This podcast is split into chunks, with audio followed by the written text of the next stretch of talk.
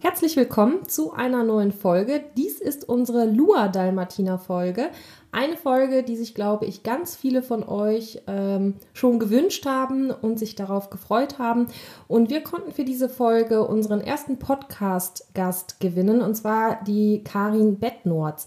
Karin züchtet seit 1998 Dalmatiner und war eine der ersten Züchterinnen in Deutschland mit einer weiteren Züchterin, äh, Züchterkollegin, die ähm, das Projekt Lua Dalmatina in Deutschland angestoßen hat. Und sie wird uns in dieser Folge sozusagen Rede und Antwort stehen und uns ein bisschen mitnehmen in die Dalmatinerzucht. Und ich muss sagen, ich bin wirklich sehr, sehr froh, dass wir diese Folge mit ihr machen konnten und sie auch bereit war, uns da so viel Einblick zu gewähren, ähm, denn wir wissen natürlich selber, dass es immer etwas schwierig ist, umstrittene Projekte oder wenn man etwas Neues in der Zucht ähm, versucht, da auch immer auf sehr viel Gegenwind stößt, ähm, auch wenn man das natürlich immer in der besten Intention macht, um der Rasse ähm, etwas Positives zuzufügen, äh, wird man doch oft relativ schnell ja, als Nestbeschmutzer beschimpft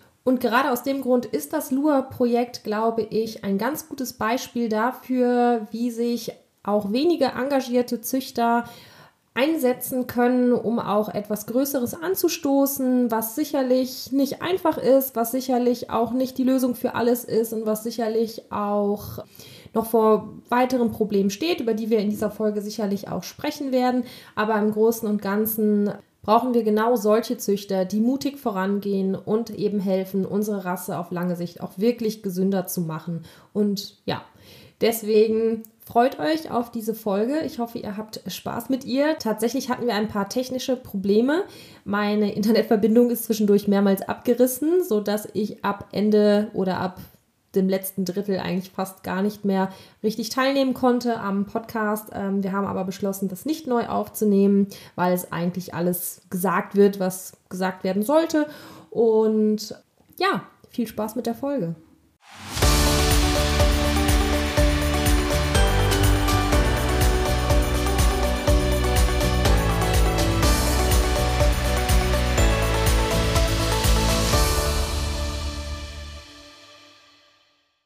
Erstmal frohes neues Jahr, auch wenn der Januar sich sogar schon wieder dem Ende zuneigt. Aber wir haben heute eine ganz besondere Folge und in dieser Folge sogar das erste Mal ein Gast. Aber erstmal, Verena ist natürlich auch mit dabei. Hallo Verena. Hallo zusammen. Hi. Und wir haben heute die liebe Karin da. Hallo Karin. Hallo alle zusammen. ja, wie ihr dem Titel der Folge vielleicht schon ein bisschen entnehmen konntet, ähm, geht es heute ein bisschen um den Dalmatiner. Und wir haben ganz, ganz viele Anfragen zum Dalmatiner bekommen, beziehungsweise ganz viele ähm, engagierte Dalmatiner-Leute, die mich immer wieder gebeten haben, dass wir doch mal eine Folge zum LUA-Dalmatiner oder zum LUA-Dalmatiner machen. Und ja, Karin ist da in dem Thema eigentlich ganz fit und wird uns hoffentlich heute äh, ganz viel zu dem Thema erzählen können. Und ja, wir sind schon ganz gespannt. Ähm, ja, magst du dich vielleicht kurz einmal vorstellen? Ja, also ich heiße Karin Bettnorz, bin seit 98 Dalmatinerzüchter ähm, und seit 2012 hatten wir den ersten Lua Dalmatinerwurf. Ähm, zusätzlich bin ich Tierheilpraktikerin, ähm, Hundesachverständige und ja, einfach Dalmatinerliebhaberin. Darf ich mal fragen, hast du davor auch mal einen Wurf nicht Lua Dalmatiner? Ja, ich habe sogar aktuell einen nicht Lua jetzt gehabt. Ah, interessant. Da bin ich ja auch mal gespannt, wie sich das so ergeben hat, die Unterschiede, die du siehst. Mhm. Vielleicht sollten wir, bevor wir jetzt direkt reinstarten, einmal ganz kurz für alle erklären, was denn überhaupt der Lua Dalmatiner ist oder über was wir da jetzt eigentlich genau sprechen. Ich meine, klar, über Dalmatiner können sich die meisten sicherlich was vorstellen ähm, der gepunktete Hund ne, aus 101 Dalmatiner, ganz klar, so ist er sicherlich auch berühmt geworden. Aber er hatte halt eine oder mehrere Besonderheiten und darauf beziehen wir uns heute. Vielleicht magst du uns ja einmal ein bisschen was ähm, ja, über einen speziellen Gendefekt, um den es heute besonders geht, erzählen, wie das so ja, bei euch ja. in der Rasse so ist. Genau, also der normale Ablauf äh, im, im Stoffwechsel ist halt, dass äh, überflüssiger Stickstoff als Harnsäure ausgeschieden wird. Beim anderen normalen Hund in Anführungsstrichen wird das weiter umgebaut zu Allantoin und dann wird es ausgeschieden. Das kann der Dalmatiner nicht, weil er eben ein Gendefekt hat und zwar im Transport. Ähm, man hört halt immer wieder was über Purine beim Dalmatiner. Das sind also die Bestandteile der Nukleinsäure. Äh, die Enzyme spalten das dann weiter auf und das Zwischenprodukt ist dann die Harnsäure. Ähm, die Harnsäure äh, wird in der Leber gespeichert, also muss zur Leber transportiert werden. Ähm, und da hat der Dalmatiner eben ja seinen Defekt und zwar in diesem Transport. Das heißt, die ähm. Harnsäure kommt, glaube ich, gar nicht richtig in die Zelle rein, ne? Um dann dort genau, da ist diese Membran ja. und es, es, schafft es einfach nicht in die Zelle reinzukommen. Ne? Karin, kannst du mal eine Zahl sagen? Wie viele Dalmatiner sind denn betroffen von dieser Mutation? Also die Nicht-Lua-Dalmatiner sind zu 100 Prozent betroffen. Und wie ist das so die, das Verhältnis Lua und Nicht-Lua-Dalmatiner aktuell? Das kann man also im Grunde genommen noch gar nicht sagen, weil also wir machen es jetzt zehn Jahre, aber stehen im Prinzip ja noch in den Anfängen. Ne? Ähm, es ist ja so, dass neue Sachen nicht gerne gut angenommen werden. Das heißt also, wir haben einige Jahre schon sehr kämpfen müssen. Ähm, mittlerweile wird es gerade auch durch Jungzüchter erheblich besser, die da einfach einsichtiger sind. Mhm. Und nochmal ganz kurz zurückzukommen, damit wir mhm. das einmal abschließen können. Das heißt, warum ist das jetzt ein Problem für den Dalmatiner, dass er diese Harnsäure ausscheidet über den Urin? Also einfach nur, damit die Leute sich vorstellen können, was, was das eben so problematisch macht, diese Hunde. Ähm, ja, man hat einfach eine Übersättigung von der Harnsäure und äh, die kristallisiert sich dann beim Dalmatiner halt äh, in der Blase aus. Ähm, was dann zu Stein führt, das äh, sind Uratsteine, je nachdem, woran sie gebunden sind. Also meistens sind es Ammoniumurat, es können aber auch Natriumurat oder so sein. Ähm, und die gerade beim männlichen Tier äh, kann es wirklich dazu großen Komplikationen durch Stauung, Verstopfung, Verschluss kommen. Ne? Hündinnen sind da vielleicht nicht weniger betroffen. Also man hat da keine genauen Zahlen, äh, weil die Hündinnen dann erst gar nicht vorgestellt werden durch die kürzere, breitere Harnröhre. Äh, pinkeln die das einfach aus. Und seit wann ist dieser Defekt eigentlich bekannt? schon ewig.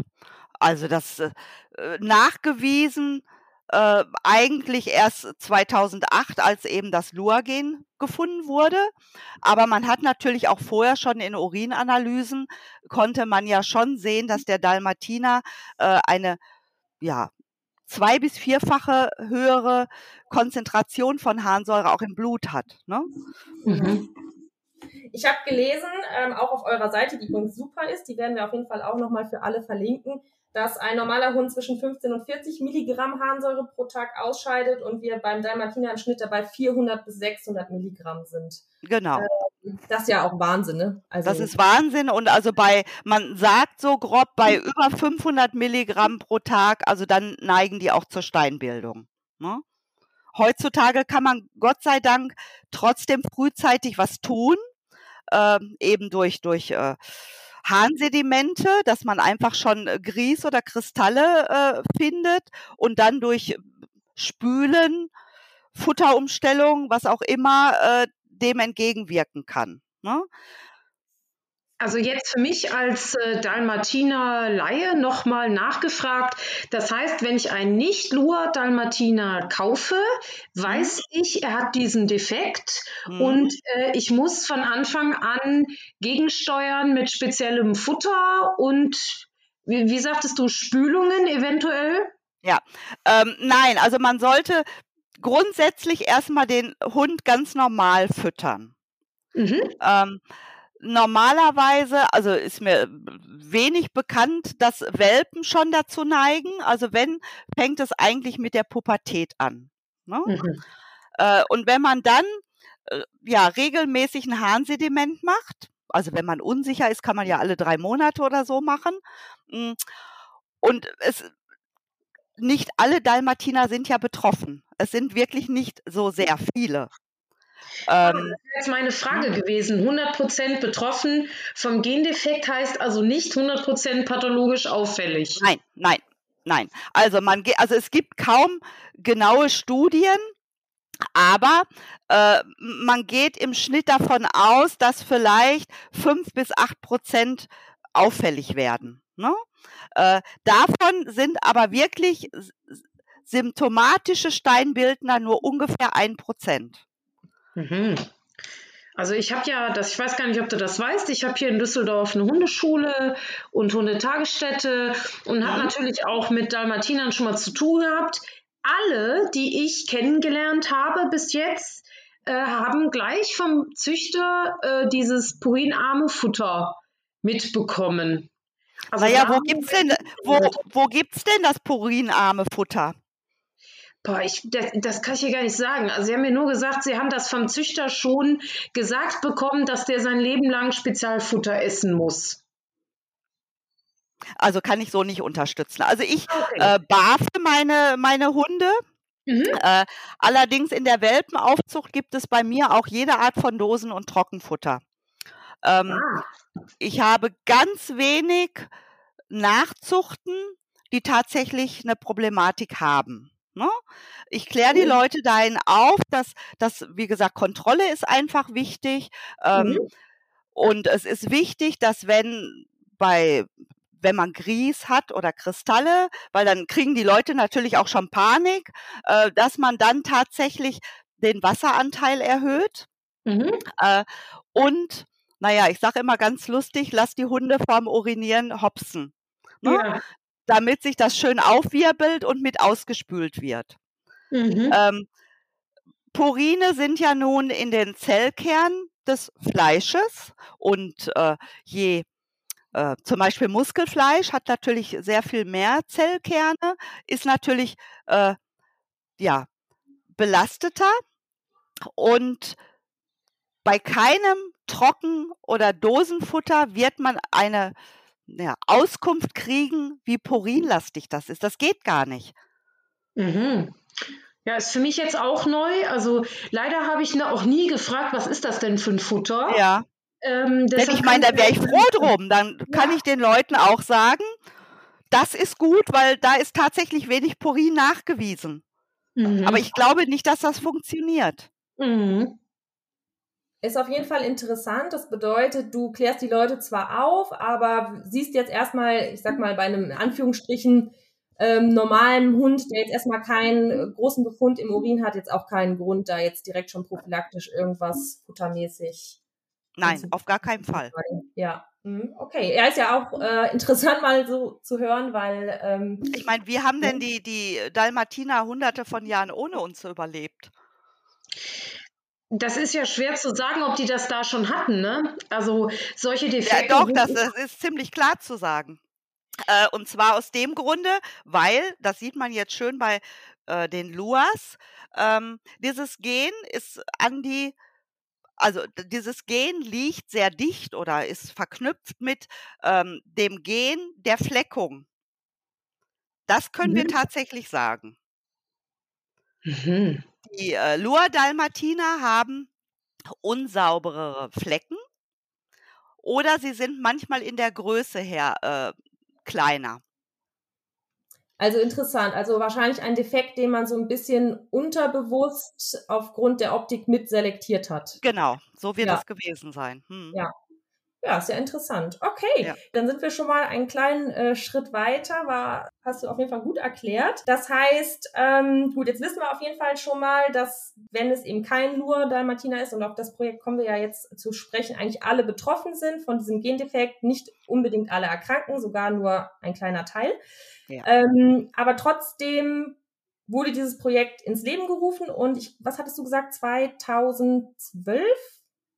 Oder in Deutschland, ja. Hm? In Deutschland, okay. Ja, wie bist du denn überhaupt dann dazu gekommen, dich da zu engagieren oder wann hast du davon gehört? Ähm, ja, wir haben es halt im, im Vorfeld, also eine Züchterkollegin von mir, Melissa Glasner von den Somoras Dalmatinern, mhm. äh, haben das halt mitverfolgt in Amerika. Und äh, die, also diese Einkreuzung war ja 1973 einmalig mit diesem Pointer-Rüden. Und äh, der äh, das gemacht hat, ähm, der war ja Genetiker. Und der ist natürlich, weil es ja kein kein richtiges angemeldetes Projekt oder wie immer man das nennen will, äh, ist der natürlich sofort aus dem äh, AKC, also dem American Kennel Club, rausgeflogen, beziehungsweise die Hunde wurden als Mischlinge gesperrt. Ne?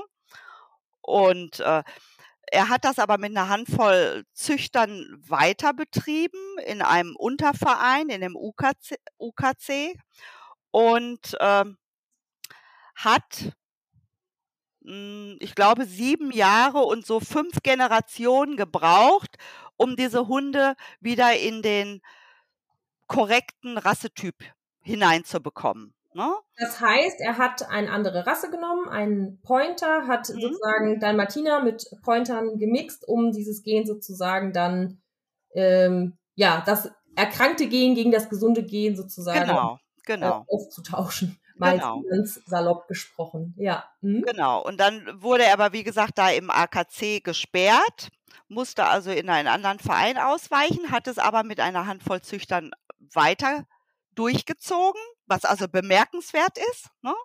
Äh, und hat aber dann nach diesen sieben Jahren hat er einen Antrag gestellt, dass die Hunde äh, wieder freigegeben werden in dem regulären American Kennel Club.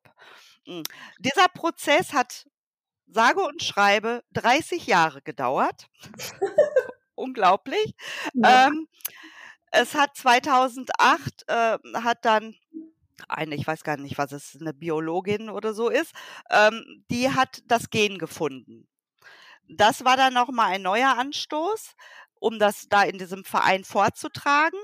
Und dann hat äh, im Juli 2011 hat eben eine Mehrheit der Mitglieder gesagt, das sind Dalmatiner. Und sie sind wieder freigegeben worden. Ne? Von daher ist es dann in äh, USA und auch in äh, England ist es zur Anerkennung gekommen und somit ähm, ist es eine, also damit war es eine weltweite, war es ein Registrierungsstatus weltweit. Ne? Aber jetzt muss ich nur mal fragen, der Dalmatiner-Standard ist doch in Kroatien beheimatet, oder? Mhm, genau.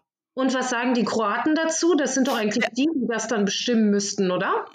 Ja, das können sie leider nicht, weil wie gesagt, also es ist äh, dadurch, dass es diesen weltweiten Registrierungsstatus hat, jetzt auch über die FCI, äh, also die Kroaten würden gerne den Lua verbieten als Mischling. Was ja an Absurdität nicht zu überbieten ist, wenn dieser Hund Nein. gesünder ist. Richtig. Und das ist, welcher Züchter einer Rasse hatte schon mal die Chance, wirklich was zu verbessern? Tja. Also ich stehe jeden Morgen auf und sage Danke, dass hm. die Amis das so durchgezogen haben. Ne? Das stimmt. Ja. Das heißt, es gibt aktuell auch einen sicheren Gentest wahrscheinlich dafür, ne? Ja, ja, den gibt ja. es. Hm. Ja. Das heißt, man kann seinen Hund dann sozusagen auch äh, testen und weiß dann auch den Status.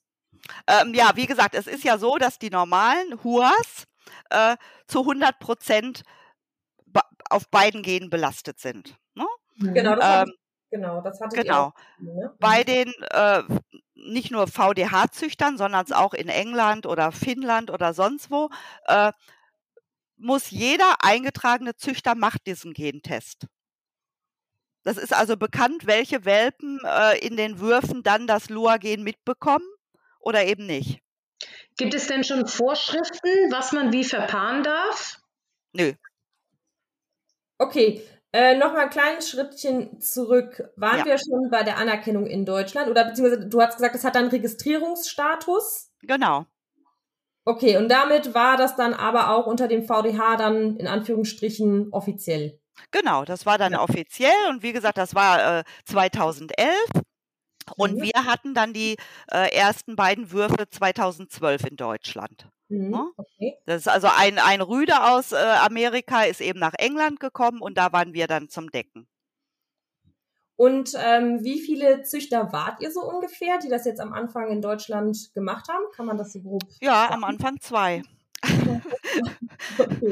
Das ist auch relativ lange so geblieben. Dann hat mal der eine oder andere Züchter sich dran versucht, ähm, hat es dann aber auch wieder gelassen, ähm, weil es ist einfach, also man muss ja, wenn man jetzt einen Lua-Wurf macht, muss man ja auf jeden Fall die zusätzlichen Kosten des Gentests mit einbeziehen. So, dann ist es so, dass die äh, Hunde eventuell eine schlechtere Fleckung haben. Wenn ich nun, naja, züchte, damit meine Hunde auf Ausstellung zum Beispiel gut präsentiert werden können, äh, dann könnte das schon mal rausfallen. Ne? Kannst du uns mal sagen, was das bedeutet, schlechtere Flecken? Also die haben dann größere Flecken oder unregelmäßiger? Oder äh, nee, klein, also zum Teil kleiner. Wenn mhm. sie dann schon mal äh, gleich groß auch sind, dann sind sie sehr verwaschen. Mhm. Äh, sie haben also weiße Haare mit in den schwarzen. Also wenn ein Nicht-Kenner ein Lua Dalmatiner sieht, dann sagt er ganz klar, es ist ein Dalmatiner. Ja. Wenn ich aber, also es gibt auch schlecht gefleckte Huas. Mhm. Aber die sind eben doch die Ausnahme und äh, bei den Luas ist es halt doch schon mal häufiger. Ne? Mhm, okay. Und äh, es ist einfach so, was neu ist, ist sowieso erstmal schlecht. Und wenn ich dadurch auch noch Nachteile habe, ist es noch mal schlechter. Ne? Mhm. Aber okay. es ist also in den letzten Jahren erheblich besser geworden. Wir haben sehr viele Jungzüchter, die also auch gleich dann mit Lua gestartet sind. Ähm, und ich sag mal so, das Rad läuft und das ist auch nicht mehr zu bremsen. Ja, jetzt ähm, sagtest du ja, du hast jetzt gerade einen Hurwurf gehabt. Mhm. Ähm, was war denn die Entscheidung, dass du gesagt hast, ich mache doch noch mal Hur und nicht nur noch Lua? Weil du ja sagst, du bist froh, dass du was verändern kannst und das wäre ja dann eigentlich wieder ein Rückschritt.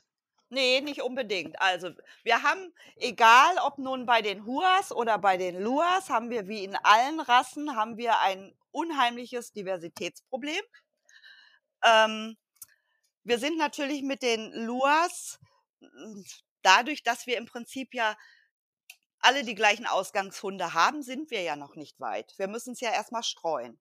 Mhm. Dazu brauchen wir aber auch gute Hua-Linien. Mhm. Sonst macht es keinen Sinn. So, äh, bei mir war es jetzt also die Mutter des Wurfes, die ist auch nicht Lua. Das war also mein äh, Hua-Wurf vor acht Jahren. Dann äh, davor und danach gab es immer Lua.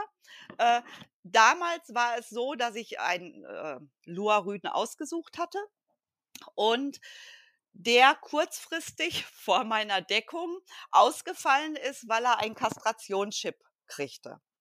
Äh, und bevor ich dann einen schlechten Lua-Wurf mache, nur um Lua zu machen, hatte ich mich halt für einen Hur entschieden. So, dieses Mal war es fast identisch. Äh, und zwar hatte ich letztes Jahr äh, Samen, also Frischsamen aus England kommen lassen. Und der ist leider im Zoll vergammelt. Mhm. Ähm, der Rüde lebte mittlerweile nicht mehr, aber es gab noch Gefriersamen, den, naja, wollte ich schmuggeln und wir sind leider aufgefallen. Oh. Äh, und äh, so war eben kein Lua-Samen vorhanden, weil alles, was ringsrum ist, stammt von meinen oder von den meiner Freundin, den Hunden ab. Hm. Ne? Also das, uns fehlen einfach neue Hunde. Also die, die, die Ursache ist aber, wenn ich dich richtig verstanden habe, dass es jetzt erst angezogen hat mit vielen Jungzüchtern oder ähm, liegt das eben daran, dass auch diese Jungzüchter dasselbe Problem haben? Wen sollen sie denn nehmen? Gibt es denn nicht in Holland, Belgien? Wir haben ja auch ein paar Nachbarländer, Polen. Wie ist denn da so der Status? Ähm, ja, also wir haben ähm, als wir angefangen haben, haben wir den Markt bedient. Ähm, wir haben Hunde in Russland, wir haben Hunde in Finnland, wir haben Hunde in England, äh, in Spanien, überall. Und es ist also es ist einfach noch zu dicht, um das wieder zurückzuholen. Okay, mhm, verstehe Ne? ich. Ja. So, deshalb hatten wir dann halt auch mit Gefriersamen aus, aus äh, Amerika gearbeitet. Ähm, wie gesagt, momentan ist es äh, sehr schwierig durch die neuen EU-Verordnungen. Äh, es sind heute sehr viele Auflagen neu dazugekommen. Unter anderem eben, dass die äh, Spermien, also nein, zur, zur, zum Zeitpunkt der Abnahme der Spermien muss dieser Rüde Tollwut geimpft sein. Ja. Das ist also bei verstorbenen Hunden und so gar nicht möglich. Also diese ganzen, ja, Samenproben aus anderen Ländern kriegen wir gar nicht mehr ins Land. Aber warum denn, äh, warum müssen das denn verstorbene Rüden sein? Also es muss doch Naja, weil- Rüden in Amerika geben, die äh, Lua sind. Ja, leider Gottes stammen die alle von ein, zwei, drei Rüden ab. Ah, okay. Hm. Ja, und wie gesagt, also wir, wir, wir kommen in dasselbe Ding mit der Diversität rein wie bei den Huas, ne? Hm. Also es ist, es ist schwierig. Es ist wirklich schwierig. Zeigt ja aber auch so ein bisschen eigentlich das äh, ganze Dilemma, was wir in so vielen Rassen aktuell haben. Ne? Das Ja. ist richtig. Wie gut dann eigentlich so ein Projekt dann ist, aber natürlich auch natürlich wieder an gewissen Punkten dann einfach auch limitiert ist. Ne? Das wäre auch so meine nächste Frage. Wie ist denn der, der Support oder wer ist denn da Treiber in dieser äh, Sache? Sind das jetzt einzelne engagierte Züchter oder steht da auch euer Club voll dahinter? Weil ich stelle mir das jetzt so vor, also ich würde jetzt so, sofort sagen, als Club, Megaprojekt müssen wir verfolgen, Kohle raus, Mitgliedsgelder raus, diese Importe aus Amerika, weil das ist ja auch ein hohes finanzielles Risiko, wenn man sowas alleine macht. Die trägt jetzt mal der Club. Wie muss ich mir das denn bei euch vorstellen? Wie in allen Vereinen. Die ihr Äh. Ja, also das ist also, ich bin im, im Dalmatinerverein Deutschland. Das war auch der erste Verein, der es in Anführungsstrichen genehmigt oder für, für normal empfunden hat, dass wir es tun dürfen. Ähm, die anderen Vereine sind also in den letzten Jahren dann nachgezogen und wir sind also vier Dalmatinervereine und der vierte hat es, glaube ich, letztes Jahr genehmigt. So viel dazu. Und da wird also, ja, Okay. aber du hast schon gesagt, es nimmt ja Fahrt auf. Also, ja, also ich bin da Ja. wirklich guter Dinge. Wir versuchen eben auch äh, die ganzen Jungzüchter äh, dahingehend ein bisschen zu schulen, dass die Mhm. einfach ein bisschen weiterdenken. Äh, und wir versuchen natürlich auch den zukünftigen Züchtern vielleicht, naja, ganz nettes Material noch mitzugeben. Jetzt habe ich verstanden, dass das ähm, doch ja sehr von Einzelnen vorangetrieben wird. Aber gibt es denn irgendeine Form von Datenbank oder sowas, die ihr auch führt? Weil gerade wenn man solche Projekte macht, ist ja die Begleitung sehr wichtig, um äh, ja das auch weitergeben zu können an Neuzüchter oder an Interessierte und an Genetiker, ähm, wann man auch wieder zurückzüchten kann, wann eben die äh, Varianz da groß genug ist, gut vermischt ist, dass man vielleicht auch wieder einen Hund aus der Linie nehmen kann. Ähm, schwierig. Also erstmal, bei vier Vereinen macht jeder sein eigenes Süppchen. Ähm, wir haben damals bei unserem Verein drum gebeten, dass die Luas gekennzeichnet werden. Äh, leider ist es darauf hinausgelaufen, dass der komplette Wurf gekennzeichnet wird, was natürlich überhaupt gar keinen Sinn macht. Die anderen Vereine haben sich andere Dinge ausgedacht. Das heißt, es ist also sehr undurchschaubar.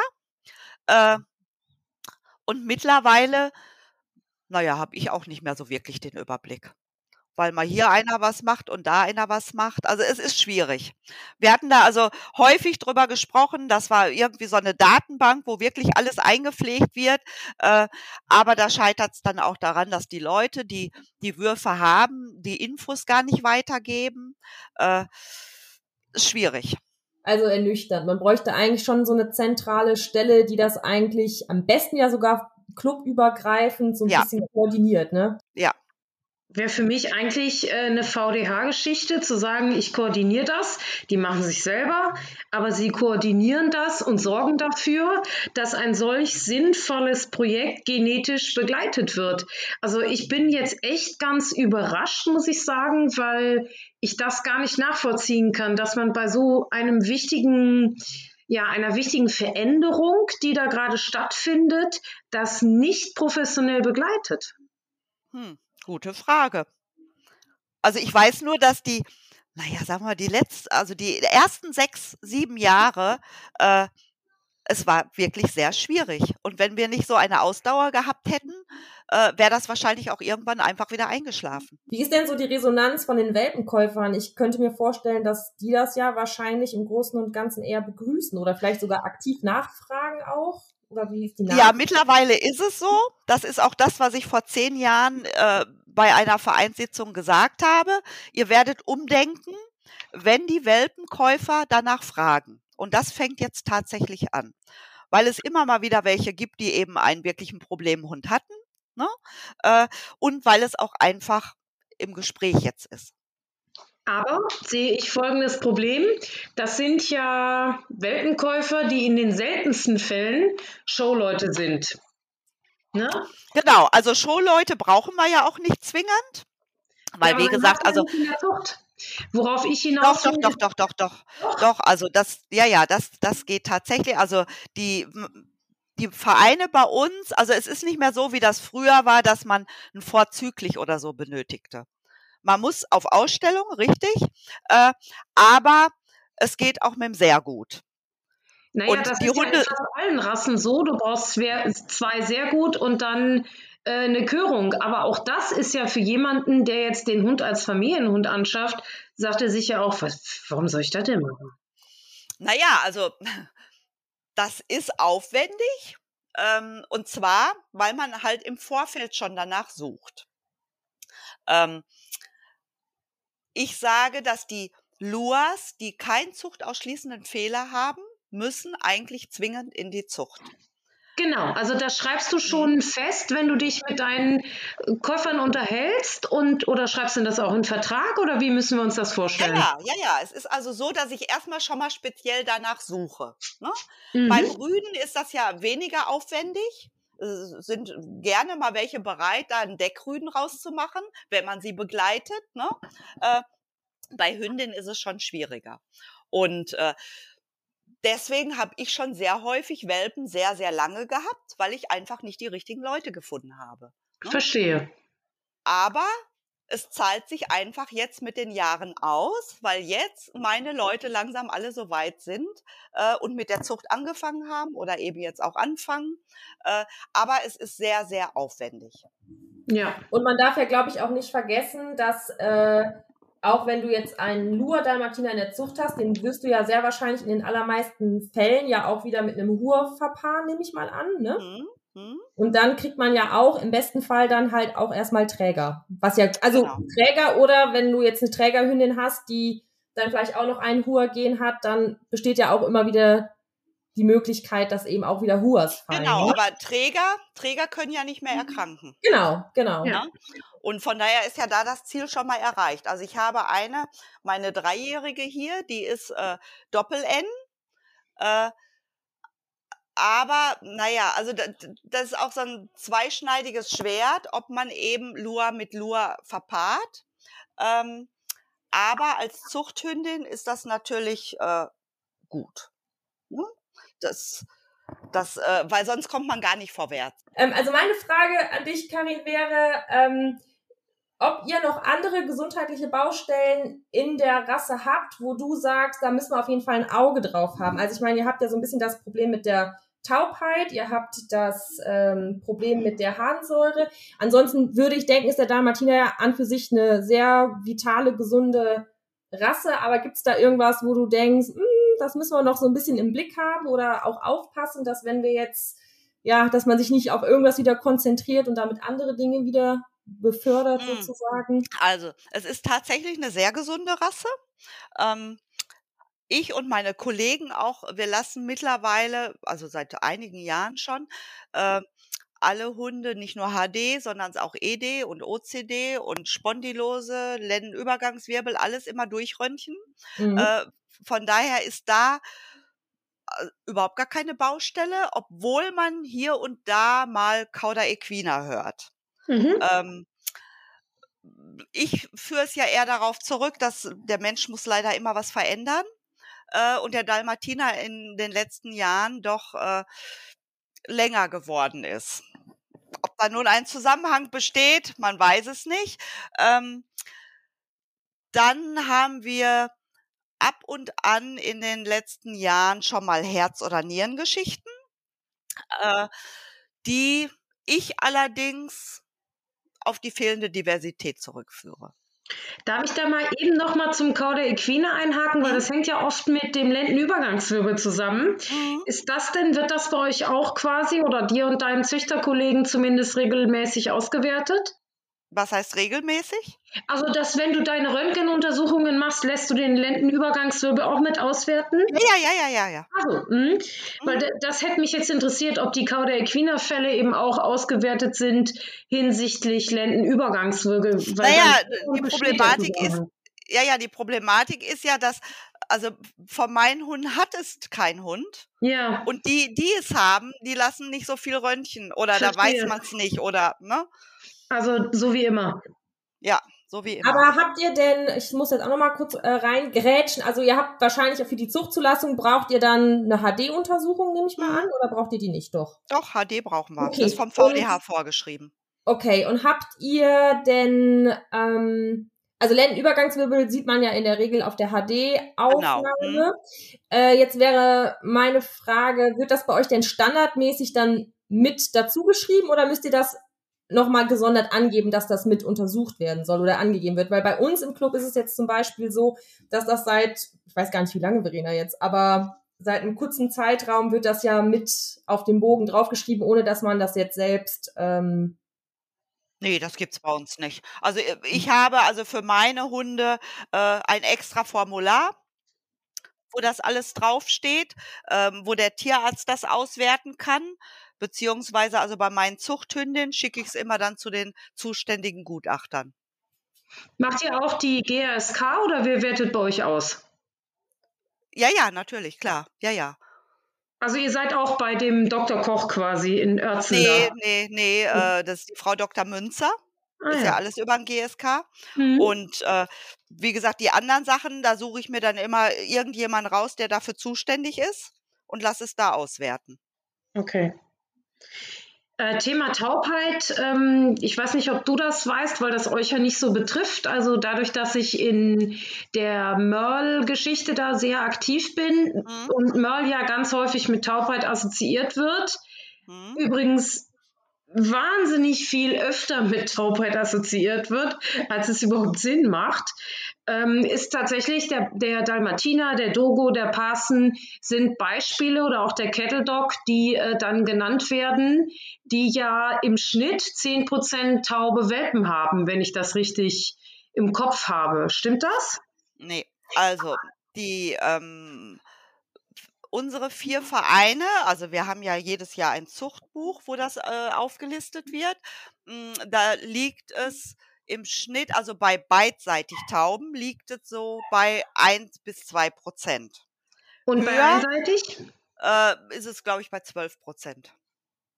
Ah ja gut, aber dann passt das ja ungefähr. Das waren jetzt tatsächlich Zahlen für ein- oder beidseitig taub und da waren mindestens 10 Prozent. Ja, ja. Hm. Aber ihr macht ja, glaube ich, Welpenuntersuchungen, ne? Also die werden ja audiometrisch, glaube ich, bei euch alle. Ja, ja, die werden alle untersucht. Hm. Ja, das heißt, ihr habt da ja ziemlich genaue Zahlen dann auch. Ja, richtig. Hm. Und wie ist das äh, vom Verein aus? Also ich meine, damit seid ihr ja auch äh, Betroffene, wie jetzt, also ich habe zum Beispiel Mörlzuchthunde, insofern bin ich auch von den ja, Androhungen der Behörden betroffen. Ähm, wie sieht das denn aus bei euch vom Zuchtverband oder den Zuchtverbänden aus? Was wird denn gemacht, um dagegen zu steuern? Hm, also ich weiß nur, dass alle vier Vereine äh, zusammengearbeitet haben und die kompletten Zahlen halt dem VDH überreicht haben. Mhm. Aber ihr wisst noch nicht, was draus geworden ist. Nein. Okay. Als das alles losging mit dieser Tierschutzhundeverordnung, gab es ja bezogen gerade auf die ähm, auf die Ausstellungen, gab es ja einige äh, Untersuchungen, die man da teilweise vorlegen musste. Konntet ihr da mit den Dalmatinern einfach einspazieren oder standet ihr auch auf so einer, ich sag mal, Blacklist und musste dann spezielle Ergebnisse vorzeigen oder irgendwas? Weißt du da was von? Bei den großen internationalen Ausstellungen war es ja für alle Hunde. Also ich, ich weiß, dass das normal weiter ausgestellt wurde. Es wurden wohl äh, auch Untersuchungen verlangt, normale vom Tierarzt, aber nichts gravierend. Äh, darf ich da mal eine blöde Frage stellen? Ich weiß es wirklich nicht. Also mit einem einseitig Hörenden darfst du wahrscheinlich auch nicht auf eine Ausstellung, richtig? Nee. Okay. Weil, also die, ihr habt ja ein, ähm, ein deswegen ein Problem, weil natürlich das, ähm, die, die Zeichnung das ja, Hauptmerkmal eines Dalmatiners ist. Und wenn die natürlich nun untrüglich damit, also deshalb war ich jetzt auch mit dem äh, Hua eben überrascht, also wenn das untrüglich damit verknüpft ist, dass die Hunde eine höhere Wahrscheinlichkeit haben, für Taubheit, dann ist das ja etwas, worüber ich persönlich mir jetzt Sorgen machen würde, äh, wenn man so mitkriegt, was da alles gerade eingeschränkt wird, geregelt wird und vorgeschrieben wird und welche Zukunft da auch äh, kommt. Du hast vielleicht mitgekriegt, dass in Holland jetzt sogar ein Haltungsverbot, das ist nochmal eine Stufe über einem Ausstellungs- und ja. äh, Zeigeverbot ähm, oder Zuchtverbot, äh, ja, wie ist denn da so die Stimmung bei euch? Ich glaube ganz entspannt. Ich glaube nicht, dass sich da so sehr viele irgendwelche Gedanken machen. Das finde ich interessant. ja. Ja, wir fragen uns halt immer so ein bisschen die ganze Zeit, klar, wo ist, wo fängt man da an, wo macht man da ein, ein Ende? Es würde ja auch tatsächlich sehr viele Rassen eigentlich betreffen. Mhm. Ähm, aber irgendwie scheint, also was ja auch jetzt gut wäre, ne, nicht, dass man jetzt irgendwem da was äh, an Hals wünscht oder so, ne, keine Frage. Aber ähm, ja, es ist einfach spannend, was die sich da manchmal rauspicken und bei anderen Sachen. Äh, ja, aber ich weiß halt, dass der, der VDH da wirklich viel unternimmt. Und äh, das wird wahrscheinlich irgendwann demnächst dann auch mal veröffentlicht. Äh, also es ist ja nicht so, dass die gar nichts tun dagegen. Ne? Was, was tun die denn deiner Meinung nach oder was, was weißt du denn, was die tun?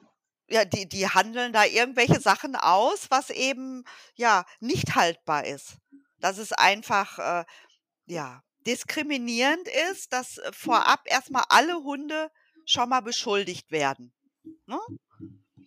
Ja, wobei das Tierschutzgesetz natürlich sagt, du darfst nicht mit Hunden züchten, wenn es eine Wahrscheinlichkeit gibt, dass äh, gehandicapte Nachkommen fallen können.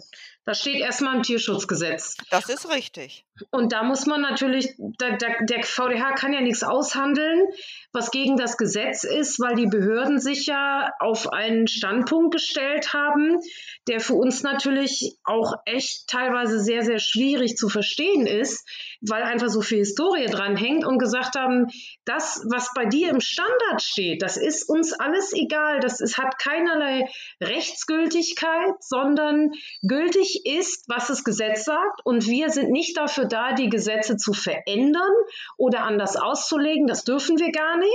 Wir müssen dafür sorgen, dass die Gesetze, so wie sie heute bestehen, umgesetzt werden.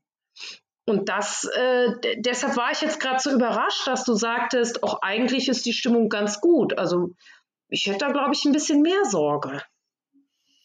Ich glaube, äh, vielleicht aber auch, weil wir da ja sowieso äh, mit der ganzen Nährdebatte natürlich auch sehr krass im Fokus stehen. Und ich glaube, bei anderen Rassen ist das vielleicht einfach auch noch nicht so ähm, präsent vielleicht. Vielleicht hat es damit zu tun. Bin ich ehrlich gesagt überfragt. Also nur mal so, ich hatte jetzt ein Gespräch mit einer Landestierschutzbeauftragten auch und es ging um den MDR1-Defekt. Ne? Das mhm. kennen wir alle, der ist ja in über ja. 40 Rassen, kommt davor. Ne? Ja mal mehr, mal weniger. Und da, das ist ja ein Incomplete Dominant, also im Prinzip jetzt so wie bei, bei Hua, sage ich mal. Ja, die sind betroffen, aber nicht alle werden krank. Ne? Mhm. Dass da die, äh, die Maßgabe oder die Marschrichtung eigentlich ist, auch kein Plus-Minus mehr. Und da habe ich ja als Britenzüchterin, ich meine, der Border Collie hat das Problem nicht, aber andere ähm, Briten haben das Problem, da habe ich erstmal geschluckt und gesagt, ja, aber, aber, äh, da kann man doch drauf achten und da kann man sich ja kümmern und die werden ja auch nicht, die fallen ja nicht alle tot um. Ja, das ist Gesetz. Das sind Hunde, die sind eingeschränkt, die haben erwiesenermaßen ähm, Hypersensitivitäten und die dürfen nicht mehr gezüchtet werden. Ich denke, es ist total schwierig. Also das, wie gesagt, also ich glaube schon, dass der, äh, naja, raushandeln ist vielleicht auch ein doofes Wort, was ich benutzt habe für ein VDH. Aber ich glaube schon, dass sich da was tut, äh, denn ansonsten können wir die Rassehundezucht niederlegen. Wenn wir mit keinem genau. Träger mehr, egal welcher Erkrankung, züchten dürfen, äh, ist unsere Diversität, die sowieso schon schlecht ist, hin. Absolut. Ja, das ist ja genau das Gleiche, was wir ja auch gesagt haben, auf jeden Fall. Ja. Aber es ist auf jeden Fall immer auch interessant und spannend, einfach mal zu hören, wie so die Stimmung woanders ist, wo man sich halt auch in dem Feld vielleicht selber auch nicht so gut auskennt. Und äh, ja, deswegen auf jeden Fall interessant, einfach mal zu hören, wie es bei euch so aktuell läuft. Naja, aber das ist, wie gesagt, das Ding kann man ja drehen, wie man will. Nehmen wir jetzt nochmal die Luas dann dürften die ganzen Träger ja auch nicht mehr in die Zucht. Ja, ja, eben. Und ihr seid ja auf einem, ihr seid ja eigentlich auf einem total guten Weg und äh, ja. stoßt da ja was richtig Gutes an. Also ich weiß es ehrlich gesagt nicht, wie es weitergehen soll. Mhm. Denn das, wie gesagt, wir haben so eine, egal in welcher Rasse, die Diversität ist so gering. Und wenn wir da noch, wer weiß, wie viele mhm. Hunde rauskegeln, genau. äh, das geht einfach nicht. Also ich habe jetzt hier meine jüngste Hündin, äh, die ist also äh, Lua Doppel-NN. Mhm. Die hat äh, ein DNA-Panel mit keinerlei Erkrankung. Mhm. Ähm, die hat DLA, die hat Diversitätstest. Mhm. Super. Da fehlt ein, ein P2. Wäre sie raus. Nee, ich glaube, ein P2 ist ja noch okay, ne? Naja, das haben sie ja abgemildert. Aber damals, als das losging, war das mhm. klar, ein Zahn fehlt, bist du raus. Ne? Richtig. So, ja. Aber das ist, wo sollen wir Hunde herkriegen, die überhaupt, es gibt kein perfektes Lebewesen.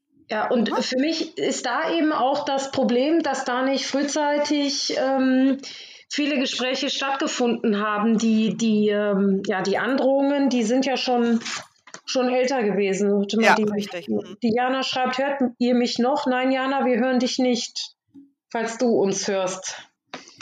Ähm, da hätte sicherlich, äh, ja, ich glaube, dass die Rasshundezucht einfach total überrascht war, dass sie, ähm, ja, dass sie davon auch betroffen ist. Hm. Naja, aber jeder normal denkende Mensch hätte sich das denken können. Ja, da, da rennst du ja bei uns offene Türen ein. Ne? Das ist ja einer der Gründe, warum wir, ähm, ja, warum es diesen Podcast auch gibt. Ne? Weil wir der Meinung sind, dass, dass man schon hier und da etwas mehr machen kann, als so von offizieller Seite gemacht wird. Ne? Ja. Und dass es einfach auch mal schön ist, miteinander zu plaudern und mal andere Sichtweisen dargestellt oder darzustellen, wo vielleicht man von offizieller Seite quasi am liebsten gleich Maulkorb bekäme. Ne? Ja, also wir haben halt, also meine Freundin und ich haben halt vor, vor Jahren angefangen und gesagt, wir müssen einfach, naja, wirklich bei den Neuzüchtern, bei den Jungzüchtern, bei den Welpenkäufern, da müssen wir ansetzen. Super. Alles andere vergebene Liebesmüh. Ja, finde ich auch genau richtig, ne? Ja, aber es ist sehr anstrengend. ja, das, also ich verstehe absolut deinen Punkt. Ich bewundere das ja, dass du das dann so durchziehst und sagst, nö, dann habe ich sie halt lange. Dann ja. sind sie halt eben lange bei mir, bis ich die Leute gefunden habe, die das mittragen. Ja. Und das ist natürlich äh, sensationell. Ja, also ich kann euch da nur die Daumen drücken. Warte mal. Diana schreibt, ihre Verbindung ist so schlecht. ja, wir Diana haben wir leider verloren. ja. ja, Karin, dann würde ich mich auch einfach bei dir bedanken und wenn du noch äh, Dinge hast, die du gerne mal präsentieren möchtest oder wo du findest, dass sich die Leute da gut in das Thema einlesen können und ähm, ja, du auch so ein bisschen Werbung äh, machen möchtest für euer Projekt, was ich ja großartig finde, dann äh, darfst du uns das natürlich gerne zuschicken. Verlinken wir dann gemeinsam mit diesem Podcast. Vielleicht müssen wir dich auch nochmal belästigen, Diana. Ja, es macht ja nichts. Ne? Aber von mir schon mal vielen, vielen Dank, dass du dir die Zeit genommen hast. Ich fand es total interessant. Naja, Karin, vielen, vielen Dank und dir noch einen schönen Abend und vielleicht sprechen wir uns ja nochmal. Würde mich sehr freuen.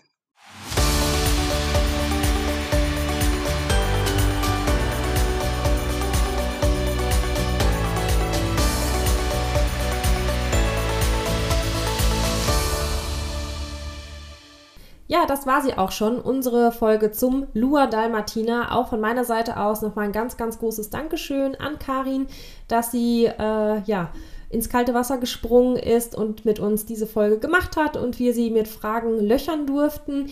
Ähm, wir werden euch wie immer auf unserer Homepage www.hundezucht-podcast.de noch ein paar Quellen bereitstellen, wo unter anderem auch die Links zu ähm, der Lua Dalmatiner Seite sind, aber eben auch zu Karins äh, Zucht. Ähm, außerdem, falls ihr jetzt noch Fragen habt, könnt ihr die gerne auch in unserer Facebook-Gruppe stellen. Dort ist Karin, soweit ich das richtig gesehen habe, auch bereits drin. Vielleicht ist sie auch bereit, uns da noch ein paar Fragen zu beantworten. Also, falls euch da noch was auf der Seele brennt, scheut euch nicht mit uns nochmal Kontakt aufzunehmen. Falls ihr in eurer Rasse ähnliche Projekte anstoßen möchtet oder schon entsprechende Projekte laufen und ihr habt Lust, diese Geschichten mit uns in unserem Podcast zu besprechen und auch der Öffentlichkeit nochmal mehr zugänglich äh, zu machen, dann dürft ihr natürlich gerne mit uns Kontakt aufnehmen. Wir möchten sehr, sehr gerne ein relativ großes Bild der Rassehundezucht ablichten und insbesondere den Züchtern, die besonders engagiert und motiviert ähm, an neuen Dingen arbeiten, auch hier eine, eine Bühne geben und ja, sind selber immer ganz ganz erfreut, ähm, ja, noch dazu zu lernen. Und ich finde, das gelingt eigentlich immer am besten im konstruktiven Austausch. Und ja, am Ende sitzen wir, wie gesagt, alle im gleichen Boot und ich denke, eigentlich wollen wir alle nur das Beste für unsere Hunde und wir hoffen, dass wir mit diesem Podcast ein bisschen dazu beitragen können, ja, unterschiedliche Perspektiven zu beleuchten und euch ja auch einmal einen Einblick in die unterschiedlichen Rassen und Projekte zu geben. Und ja, freuen uns da immer auf Input. Also schreibt uns, wenn ihr Lust habt. Und ansonsten hören wir uns dann gerne in der nächsten Folge. Macht's gut, bis dann.